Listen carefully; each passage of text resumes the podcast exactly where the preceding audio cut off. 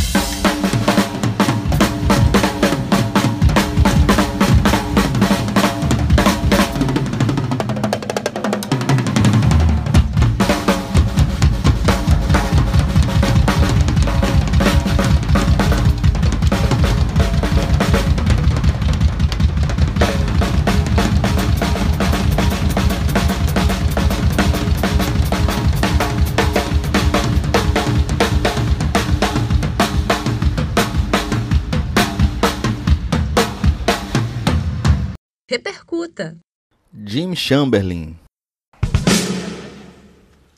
Esse para mim foi um dos que pensei logo de cara, lembrei logo dele também. Uh, interessante que ele não é um cara que veio do rock logo no início, né? Ficou conhecido por ser um baterista de jazz, na verdade e que depois é, tomou esse caminho e fez o nome, né? E se consagrou no rock à frente, principalmente com o trabalho dele nos Smashing Pumpkins, né? Para mim, o baterista daquele tipo de cara que joga fácil, assim, que o que joga na mão dele ele consegue fazer não só executar, mas também eu acho que ele, no caso do Foo Fighters, por exemplo, ele conseguiria, uh, num eventual. Enfim, eu tô aqui é, é, prospectando só, só cogitando, é claro, mas acho que, que, que é um cara que conseguiria também assinar porque é uma coisa importante, é interessante que para uma banda como Foo Fighters é interessante que um novo baterista ele tenha a capacidade de assinar também, de trazer assinatura pessoal, como o Taylor Hawkins fazia, não só por ser uma banda uma grande banda do rock, é, talvez a maior atualmente, mas também porque tem o Dave Grohl ali liderando, né? Querendo ou não, isso é uma pressão. É, você você ser o baterista da banda, onde um dos ícones da bateria é líder. O Jimmy Chamberlain, para mim, ele consegue Uh, eu fui fazer essa digressão, né? Fui fazer essa pesquisa mais a fundo. Já conheci o trabalho dele, é claro. Uh, principalmente por conta do trabalho dele com Billy Corgan à frente dos Smashing Pumpkins, mas quando você vai fazer uma pesquisa, vai, vai ouvir, vai ver vídeo especificamente, com mais detalhe, com mais atenção, você percebe de cara eu, eu saquei que o que me veio na cabeça de cara foi que ele consegue, que me chamou a atenção, a coisa da dinâmica, dinâmica alta, dinâmica baixa. Ele tem musicalidade para isso. E no Foo Fighters isso combina bastante. Os trechos mais, mais lentos, mais sutis e os trechos onde tem que ter mais porrada mesmo. O Jimmy Chamberlain para mim seria uma boa escolha também. Daria conta e também assinaria, como já falei. O set dele com diferenças para o do Taylor tem mais tambores, inclusive. Acho que o do Taylor teria mais. tinha mais pratos. Mas o do Jimmy Chamberlain também não fica atrás, não. Só acho que ele usaria mais tambores, apesar que o último set do Taylor Hawkins usado nas últimas turnês do Foo Fighters era bem grandão também. Tinha até tímpano e tal. Tava um negócio gigante. Uh, Jimmy Chamberlain, para mim, um dos caras que que daria muito certo com as baquetas do Foo Fighters. Para listar um pouco dos trabalhos dele, além dos Smashing Pumpkins, a gente tem o Zuan também, que é praticamente o Smashing Pumpkins, é um outro projeto do Billy Corgan. Ele tem também o Jimmy Chamberlain Complex, que é o projeto solo, e outros projetos aos quais ele também se afiliou. A gente tem o The Last Hard Man e o Star Children. Jimmy Chamberlain é dos Estados Unidos, é americano, além do rock alternativo, o Jazz Fusion também é uma, é uma das praias do Jimmy.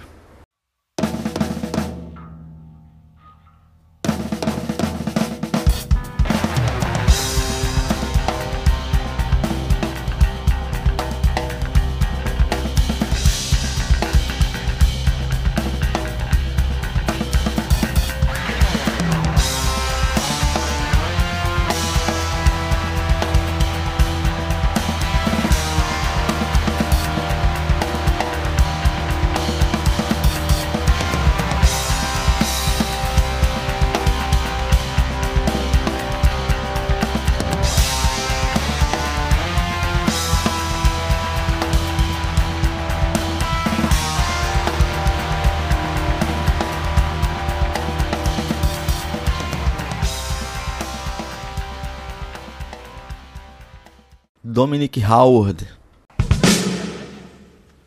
O Dominic tá à frente das baquetas do Muse já há bastante tempo.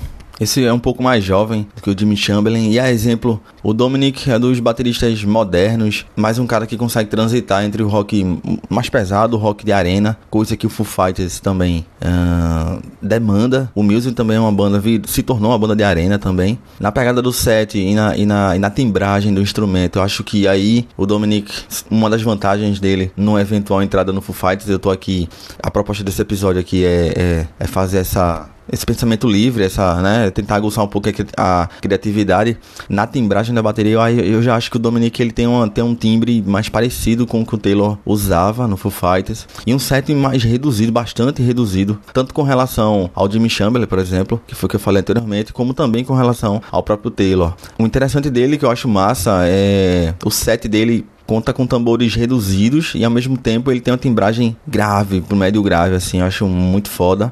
A maior parte dos vídeos que, que eu parei para olhar é bem básico, tipo ataque, condução, chimbal, dois tons, às vezes um tom só, surdo e caixa. O Dominic é canhoto também, também tem esse, essa, esse recurso visual, né? É, baterista canhoto não é tão comum, querendo ou não.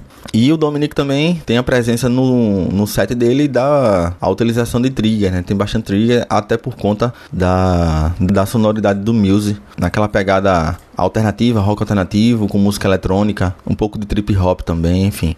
O Dominic nasceu no Reino Unido e com relação aos gêneros aos quais ele transita, a gente teria o rock alternativo, o rock progressivo e o new prog também. A música eletrônica também ele flerta o Dominic seria um cara também que, se o Foo Fighters quisesse adentrar um pouco mais, experimentar um pouco mais nessa pegada eletrônica, enfim, fazer alguns sons mais pegados para esse lado um pouco mais moderno, digamos assim, o Dominic seria uma boa escolha.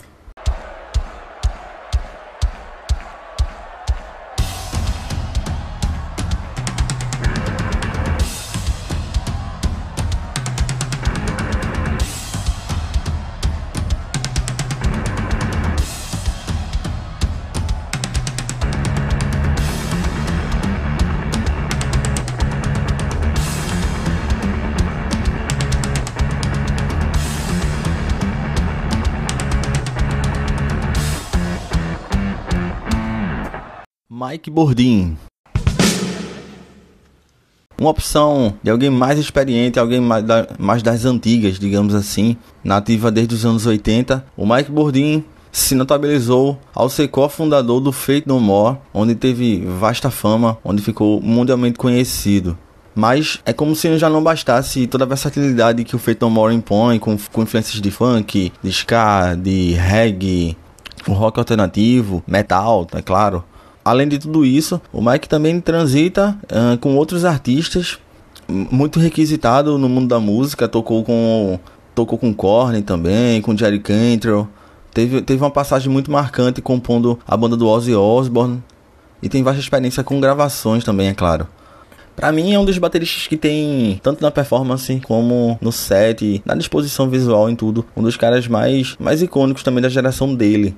Você bate o olho e você já saca assim. Enfim, é, é, pra ter uma noção, o próprio Fate No More, eu, eu não consigo imaginar a banda sem o Mike Bordin, uh, pela assinatura e por ser tão marcante. Talvez por isso também um cara desse, desse calibre fizesse diferença no Fighters, por ser alguém que, que não pode passar despercebido também, né? É uma grande responsabilidade. Assim, não pode ser, ser um cara com cara também de, de músico contratado, mas também é, tem que ser um cara que, é, que possa ter nome, né? E ter, e ter a presença de palco musicalidade uh, que faça diferença também para além do Taylor Hawkins, para inclusive valorizar ainda mais o legado dele, colocando um cara pau a pau, digamos assim, um cara que tem peso. O Mike Bordin acho que seria uma, uma boa escolha também. Ele é de São Francisco, na Califórnia, entre os estilos. A gente pode falar sobre o funk metal, o hard rock, o heavy metal, o próprio rock alternativo e o metal alternativo, além de influências também do funk e da música para fora do, do rock, inclusive a música caribenha também. Com relação ao set, pelo menos se baseando de acordo com o que eu vi com Feito More, é um set um pouco mais instalado, digamos assim, um som de bateria. É um som um pouco mais instalado, um som um pouco mais, mais sequinho. O som do Taylor Hawkins é um som mais, mais gordo dentro do Foo Fighters. Uh, talvez isso fosse uma grande diferença se fossem mantidos numa eventual entrada dele na banda. Uh, talvez isso, isso fizesse diferença sonoramente falando. Mas Mike Bordin também é um, é um cara que vale ser lembrado e, e um dos grandes da geração dele e do rock alternativo.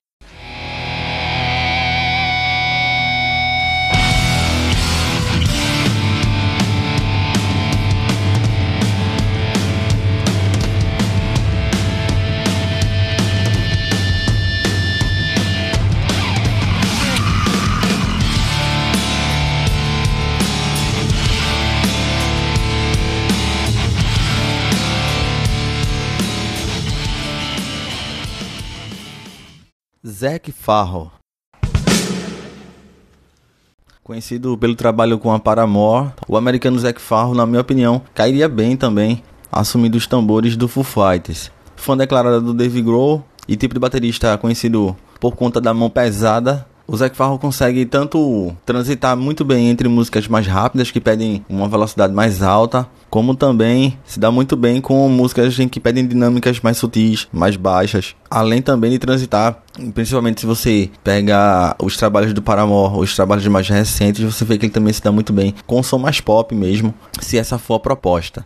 Com relação ao seu estilo, a gente pode classificar ele entre, entre o pop punk, que é característico do Paramore, o pop rock, o power pop e, é claro, o rock alternativo dando uma sacada na, na, na, performance dele, acho que também seria interessante durante os shows, pelo menos eu, eu me detive mais aos shows do Paramore mesmo. Uh, aquele set gordo, tipo bumbum grandão, com dimensões avantajadas para mim um dos jovens, um dos caras da, da geração atual que, que honram, digamos assim, a, os bateristas antigos e ao mesmo tempo levando para frente. O set dele é bem simples, é praticamente uh, três pratos apenas, condução, chimbal, o trio, né? Condução, chimbal e, e ataque. Bumbo muito grande, acho que bumbo tipo de 26, bem grande. E ele também tem habilidade, se for preciso, para trabalhar também com os pads eletrônicos e samples. Não, não que os outros também não, não tenham, mas isso fica bem, bem mais evidente uh, no set do Zack.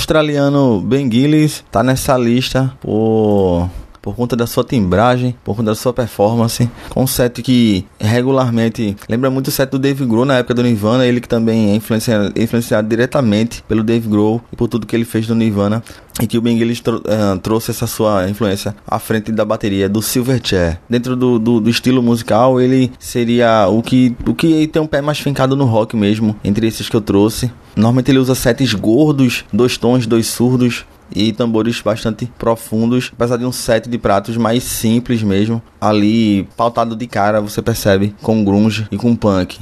não sei você, mas eu conseguiria ver o Ben Gillis no palco também com Foo Fighters, tanto executando tudo que o Taylor compôs com a banda, como também levando para frente em eventuais discos, gravações, dando sua assinatura e, enfim, tem energia para isso. E, e acho que ele também ele daria liga com a banda, digamos assim.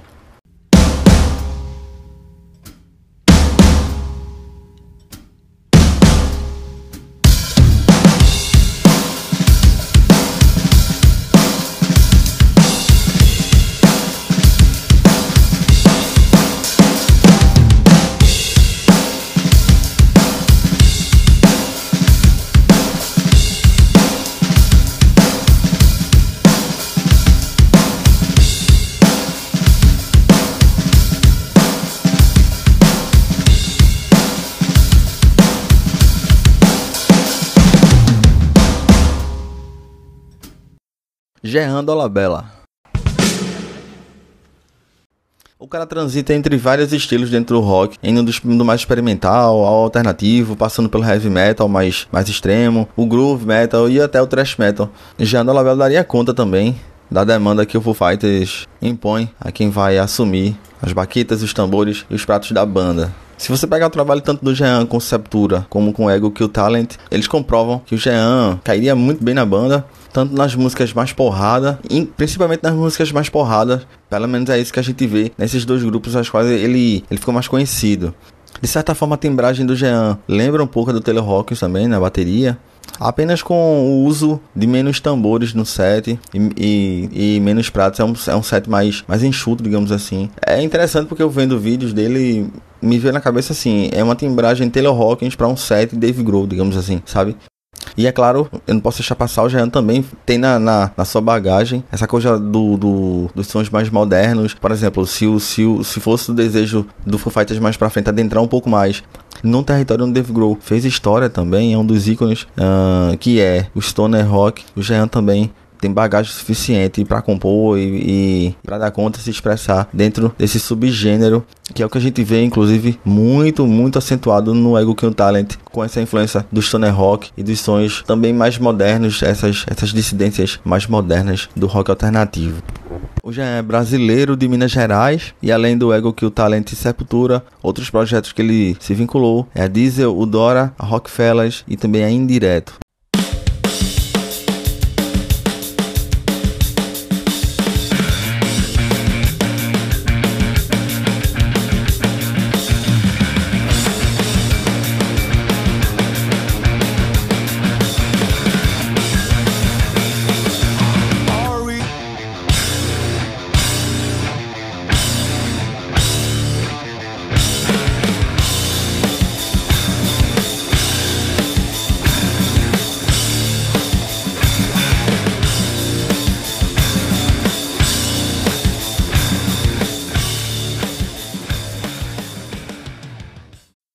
Dolan Davis. A Emily ficou mais conhecida por trabalhar. Ela, ela é mais jovem também. Ela também não tem um grande casting, mas ficou mais conhecida por trabalhar com The Darkness ali entre 2014 e 2015. Ela é inglesa. E lembrei dela nessa lista porque acho que seria um diferencial também para a banda, um, um, sopro de mais juventude, digamos assim, se fosse escolhida pro Foo Fighters. E ela pega aquela linha ali das bateristas do grunge também dos anos 90, então tem, tem algo a ver também com o próprio Dave Grohl. Lembra muito a Samantha Malani, por exemplo, que tocou com o Hole durante muito tempo, a própria Demetra Placas, que participou lá do da banda L7 e outras bateristas com aquela energia, ela é bem para cima, aquela pegada bem que para o hard rock, para o alternativo, ela ela transita muito bem entre esses gêneros e além disso a Emily também transita tanto entre o som que o Foo Fighters faz, digamos assim, é próxima disso, mas também toca as coisas mais pop também. Você consegue ver ela também acompanhando artistas do pop, cantores do pop, por exemplo. Você sai muito bem com R&B, com com hip hop moderno tanto quanto o rock and roll e o hard rock e o grunge também. Ela também tem tem essa cara. Também seria uma opção interessante. Eu conseguiria imaginar. Por isso coloquei ela nessa lista. Eu, eu, eu conseguiria imaginar ela no palco junto com a banda, junto com o Foo Fighters, numa boa. É outro exemplo. Uh, também a minha ideia é trazer vários exemplos diferenciados também de pessoas que poderiam encaixar que eu de certa forma conseguiria ver no palco com acompanhando Foo Fighters e compondo a banda. Talvez ou com certeza a Emily seria a que sofreria mais pressão, digamos, por conta de ser uh, talvez a menos conhecida daqui desse, desse dessa lista que eu trouxe para cá, apesar de já ter rodagem e já ter já ter muito trabalho realizado. Mas, mas tá aí também uma, uma opção muito massa.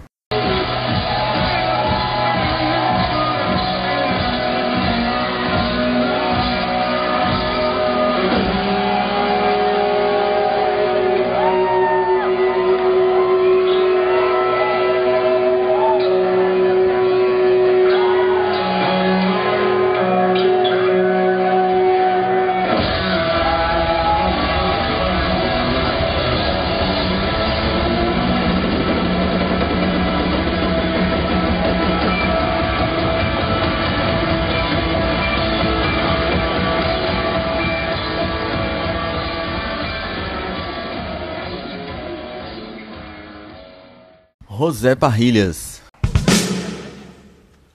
O baterista do Incubus também foi um dos primeiros que pensei de cara, tanto pela musicalidade, pela performance, uh, presença de palco também e a versatilidade. Se você pegar, por exemplo, a discografia do próprio Incubus, até tem, tem até disco dentro do próprio disco, você vê essa diferença. Desde as coisas mais pop, dentro do rock alternativo, aos sons mais pesados, tem trecho de música do Incubus mesmo que lembra até que faz até com metal, por exemplo.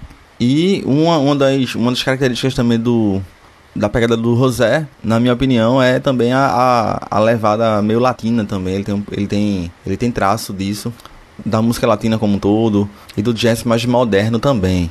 Sobre a sonoridade e a timbragem de bateria, também acredito ser bastante próximo do que o Taylor usava tanto em timbragem como também nas dimensões de tambores. Para mim seria um cara que, que lidaria muito bem com, com, com, essa pressão que é substituir Taylor Hawkins e na verdade nem substituir, mas uh, dar continuidade à história do Foo Fighters, à história dos discos, das músicas, enfim, a carreira da banda e os registros.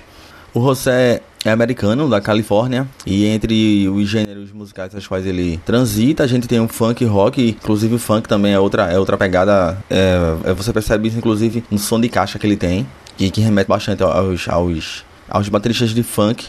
O rock alternativo, o hard rock também, o jazz rock e o rock latino. Até para fora desse tema, o José para mim é um dos caras que eu acho massa assim de ver uh, versatilidade.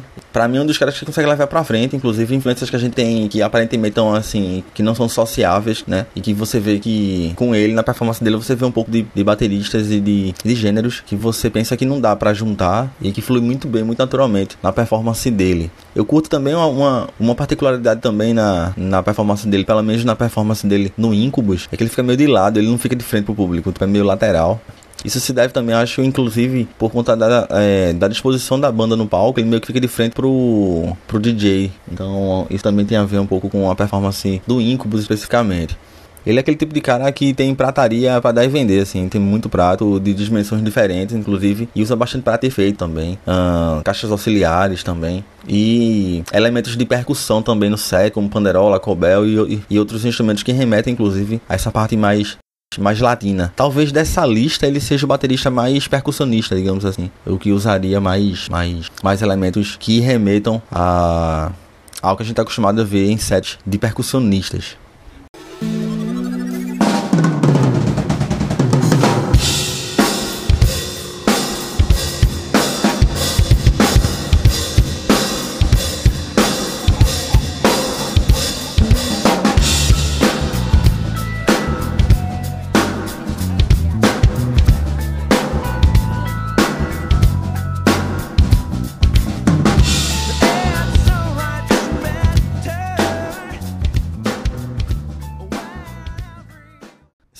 Perkins.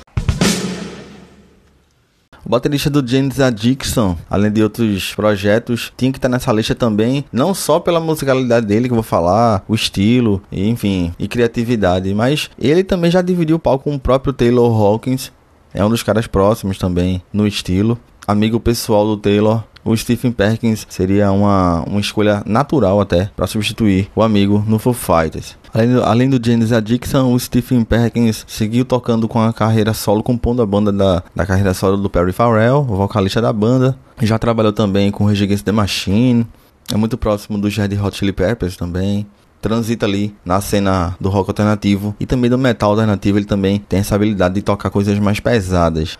Na performance do Stephen é interessante porque ele consegue se dá bem, tanto na parte do metal, como eu falei, metal industrial inclusive, mas é um dos discípulos, digamos assim, também, por exemplo, do Kit Moon, do The Who, por exemplo. Então, seria um cara que encaixaria muito bem no Foo Fighters também, dono de um set vasto também, assim, bastante tambores, não é, não é tão simples, Uh, o set dele. Lembra um pouco o set, inclusive, do Jim Chamberlain. Uh, ele só não usa tantos pratos quanto o Taylor Hawkins usava. É a, a, particularidade de cada um, né? O estilo de cada um ao tocar e ao se expressar. E a performance do Stephen também tem um quê de punk também, que é interessante, que, o, que, que condiz bastante também com parte da trajetória do Foo Fighters. Tá aí. Stephen Perkins também é um dos caras que, que eu consigo ver no palco junto com os Foo Fighters. O Stephen é californiano, marcante entre o rock alternativo e o metal alternativo. e além de baterista, também é produtor. Inclusive, é um dos caras que encabeçou o documentário Count Me In, que também tem análise aqui no Repercuta, é só buscar aí, que é, um, que é um documentário falando simplesmente, é uma declaração de amor dos bateristas ao, ao seu ofício, ao seu instrumento. Vale a pena assistir tanto o documentário como também conferir esse episódio aqui do Repercuta.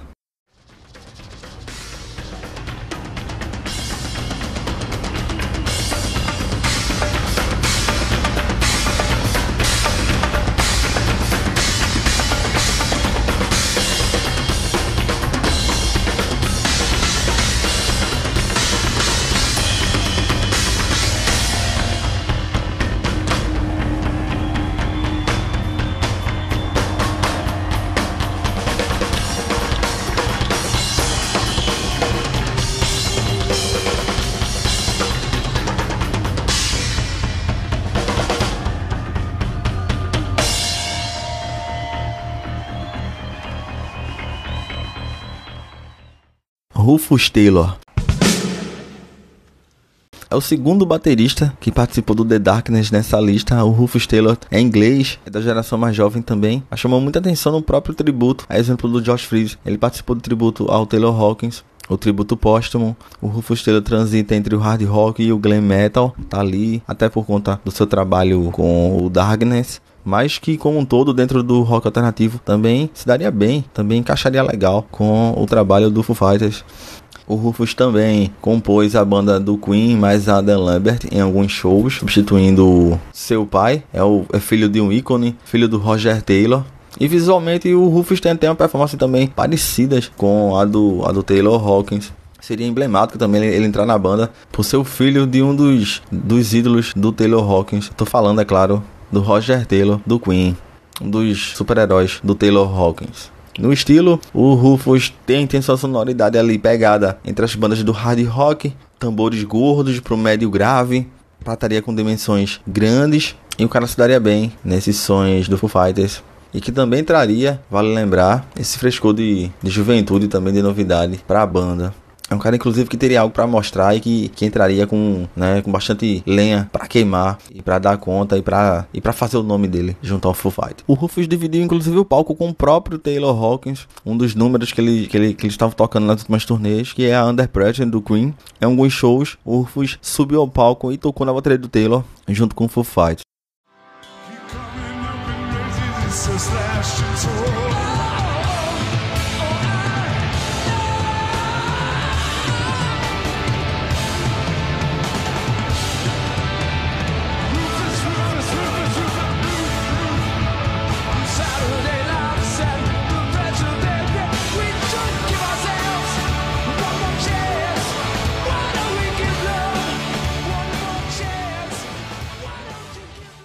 John Theodore.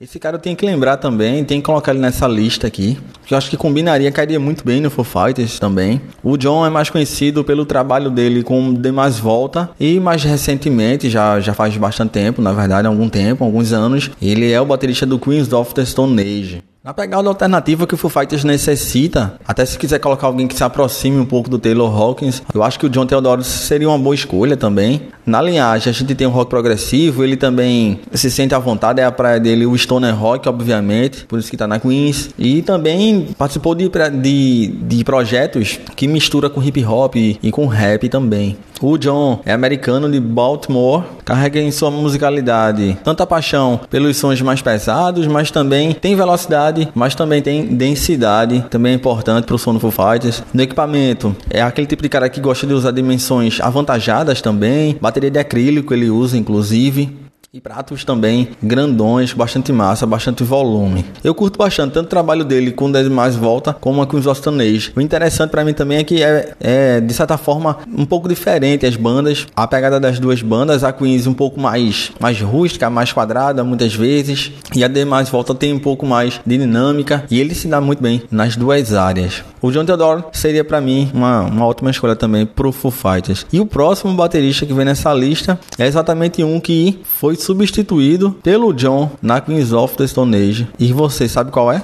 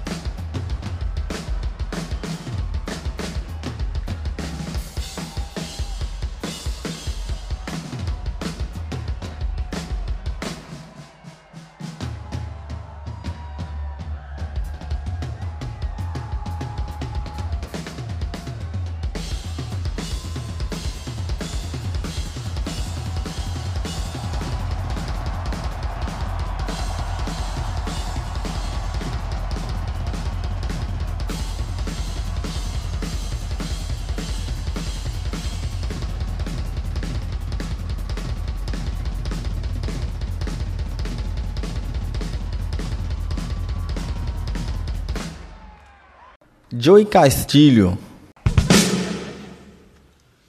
Olha, quando o Dave Grohl deixou a Queens of Stone Age, que na verdade foi só aquela participação naquele álbum clássico, o A Song for the Death, Muita gente pensou quem é o cara que vai conseguir dar conta, quem é que vai pegar essa pica, quem, quem é que vai pegar essa bucha aí, né? Pra poder executar o que ele fez, o que ele compôs no álbum. E não foi. E não foi surpresa sempre acontecer isso com os bateristas que vieram posteriormente na Queens of Stone Age. O Joe Castilho é um deles, foi o que de imediato substituiu o Dave Grohl. Só por isso ele já tá habilitado a ser um dos caras que se dariam bem, que encaixariam legal também na pegada do Foo Fighters. Particularmente o curto curto bastante a performance dele, não só a parte técnica, mas também o carisma que ele carrega também.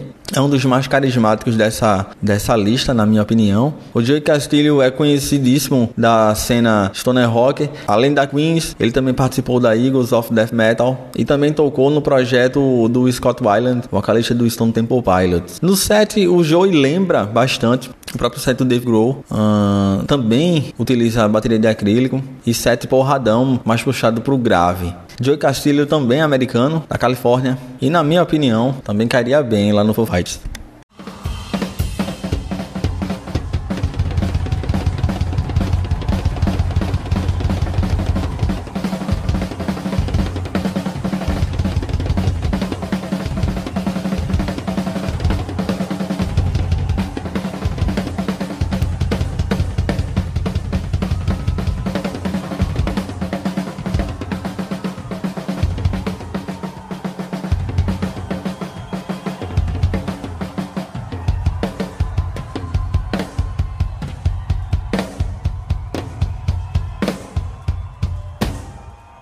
E agora a gente chega nos que foram mais especulados com mais força. Matt Cameron. Esse é um grande nome também, acho que tá ali pau a pau com, com o próprio Taylor Hawkins. Um, próximo do Dave Grohl, próximo da banda também. Tem seu trabalho conhecidíssimo e, e, seu estilo, seu som de bateria, inclusive, é, é, muito marcante. É o tipo de bateria que você escuta e você diz: Isso é Matt Cameron, tanto na sonoridade quanto também na pegada, na pressão foi especial tanto no Soundgarden quanto no Pearl Jam também. E interessante é que também tem um, um elemento que faz diferença, que pesa para ele. Ele transitou muito bem entre o Soundgarden e o, e o Pearl Jam. O que eu tô querendo dizer é que quando uma das bandas precisava que ele pegasse músicas antigas, ele se deu muito bem. Como foi o caso do Pearl Jam. Ele, ele entrou na banda no ano 2000 e foi preciso pegar as músicas dos primeiros álbuns do Pearl Jam, o que aconteceu sem muito, sem muito problema. Ele, ele, ele se deu muito bem, tanto pegando as músicas, como também trazendo a sua assinatura pessoal. Entre outras bandas, ele também fez parte da Temple of the Dog, que é quase que a, a mãe, a, a, mãe natureza do, do grunge lá atrás, um super grupo, mas uh, também tocou com o próprio Smashing Pumpkins um tempo, acompanhou outras bandas, como a própria Queens of Stone Age também, ou seja, também tem esse traço stoner, se for, se for preferência dos próximos álbuns do Foo Fighters. A gente não sabe o que é que vem pela frente, o que é que, sonoramente falando, o que é que vai vir. Mas o Matt Cameron também é um, é um, dos, é um dos grandes nomes e até seria uma escolha natural. Além de ser muito próximo também do próprio Taylor Hawkins e dos integrantes do Foo Fighters. No Pearl Jam, ele substituiu o Jack Irons e se deu muito bem. Eu, particularmente, curto muito a sonoridade do Matt Cameron. Uma das características, na minha opinião, dos próprios álbuns do Pearl Jam pós Matt Cameron é o quanto a bateria ela, ela tá na frente dos álbuns. Se você der uma sacada, você vai perceber o quanto na mixagem a bateria do Matt Cameron tá cada vez mais na frente, que é um traço característico do estilo dele e que ficou como, como assinatura também dos próprios álbuns do Pearl Jam. Ele usa um set bem parecido também com o do Taylor Hawkins, dois tons, uh, surdo, às vezes dois surdos de chão também. A, a, a prataria dentro do que a gente costuma ver no grunge e no rock alternativo. Inclusive aproveitando para passar a linhagem sonora do Matt Cameron, ele transita entre o, entre o rock alternativo, o grunge, o metal alternativo e o heavy metal, numa forma mais extrema, além também do stoner rock. Matt Cameron é um dos grandes da sua geração e fez nome e tem uma penca de bateristas que, que eu tenho como grande influência. Para mim, inclusive, uma das caras do grunge, uma das caras dos anos 90 na bateria. O Matt Cameron é americano de San Diego, na Califórnia, e está em atividade desde a metade dos anos 70.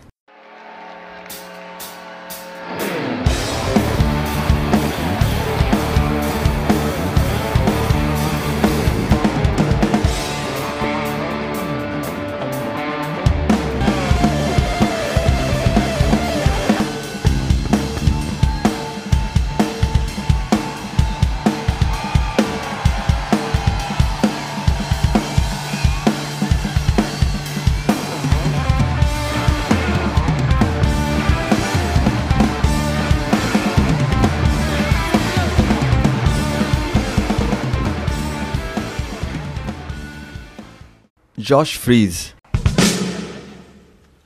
Esse é outro monstro, esse quando é, é, foi foi o primeiro nome que foi que foi citado para substituir Taylor Hawkins e quando eu olhei eu digo, porra, tá na cara, cai como uma luva. É um cara que aguenta pressão e é um cara assim, é aquele monstrinho, aquele monstrinho assim, produtor também, gravou para uma pinca de bandas, versátil pra cacete. Ó, ó, pra listar artistas dos quais ele já ele já já se associou, já participou, ou já fez gravação, ou acompanhou em, em turnês, para você ter noção se, se você não conhece o Josh Freeze, mas você com certeza conhece por consequência das bandas que ele participou. Vê só, só para passar por uma lista, uma lista básica de, de, de projetos aos quais ele, ele participou. Ele já foi associado com a Perfect Circle, uh, Blood of Mud, o Nine Nails, Paramore, Divo. Ele compôs a banda do Sting, 311, o próprio Guns N' Roses também em gravações, Weezer, Offspring, Motley Crue também requisitou os serviços dele, Evanescence, bandas do New Metal, entre as quais eu já citei, mas tem também a Tridos Down, a Perfect Circle, a própria Eva Lavigne, um dos álbuns solos do Chris Cornell, ou seja, ele também tem essa veia do grunge, ele tem a obra dele solo também, as suas clínicas que são mais focadas na bateria. Já foi pro pop também, a exemplo de Kelly Clarkson. Outros grupos também que participou, Rob Zombie, o, o próprio Kings of Stone Age, Static X, o The Calling também, outra referência pop.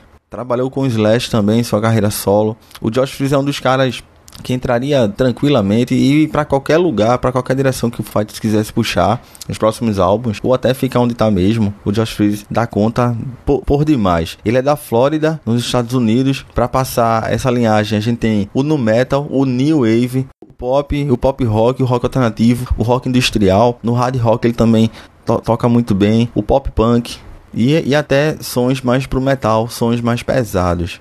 Eu confesso que o Josh Freeze ele merece inclusive um episódio só focado nele. Aquele tipo de cara também que você vai ver a performance, tem muita noção do que tá fazendo, assim, é um cara que já que já tá assim, é, é aquele rato velho já da, da, da do mundo musical. Uh, colaborou também entre, em gravações de trilhas sonoras para cinema também. É um cara que, que daria conta muito bem, sem, sem grandes alardes, com a capacidade, inclusive, a depender do desejo do Dave Grohl e companhia. Se quer ficar no mesmo no mesmo estilo de som, ele também dá conta. Se quer mudar, se quer experimentar também, ele tem todas essas habilidades. George Freeze também é um grande e que entraria muito bem. Eu só fico na dúvida, porque ele, ele apesar de ter nome, eu só fico na dúvida porque ele, apesar de ter toda essa bagagem, não há problema nenhum com ele também em ser apenas um baterista contratado. Esse apenas eu ponho entre aspas, mas não aparecer, ficar lá atrás também não é um problema. Não sei se o Foo Fighters. Uh combinaria com, com esse tipo de, de formato, né? Como um baterista contratado meramente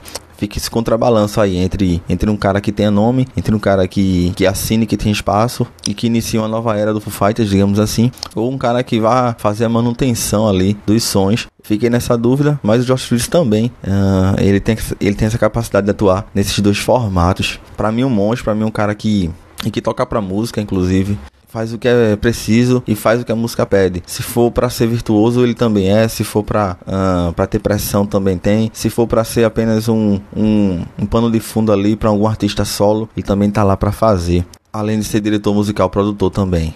Foi possível, inclusive, sacar um pouco, meio que, entre aspas, um teste. O Josh Freeze também participou do tributo ao Taylor Hawkins, que foi realizado em setembro de 2022.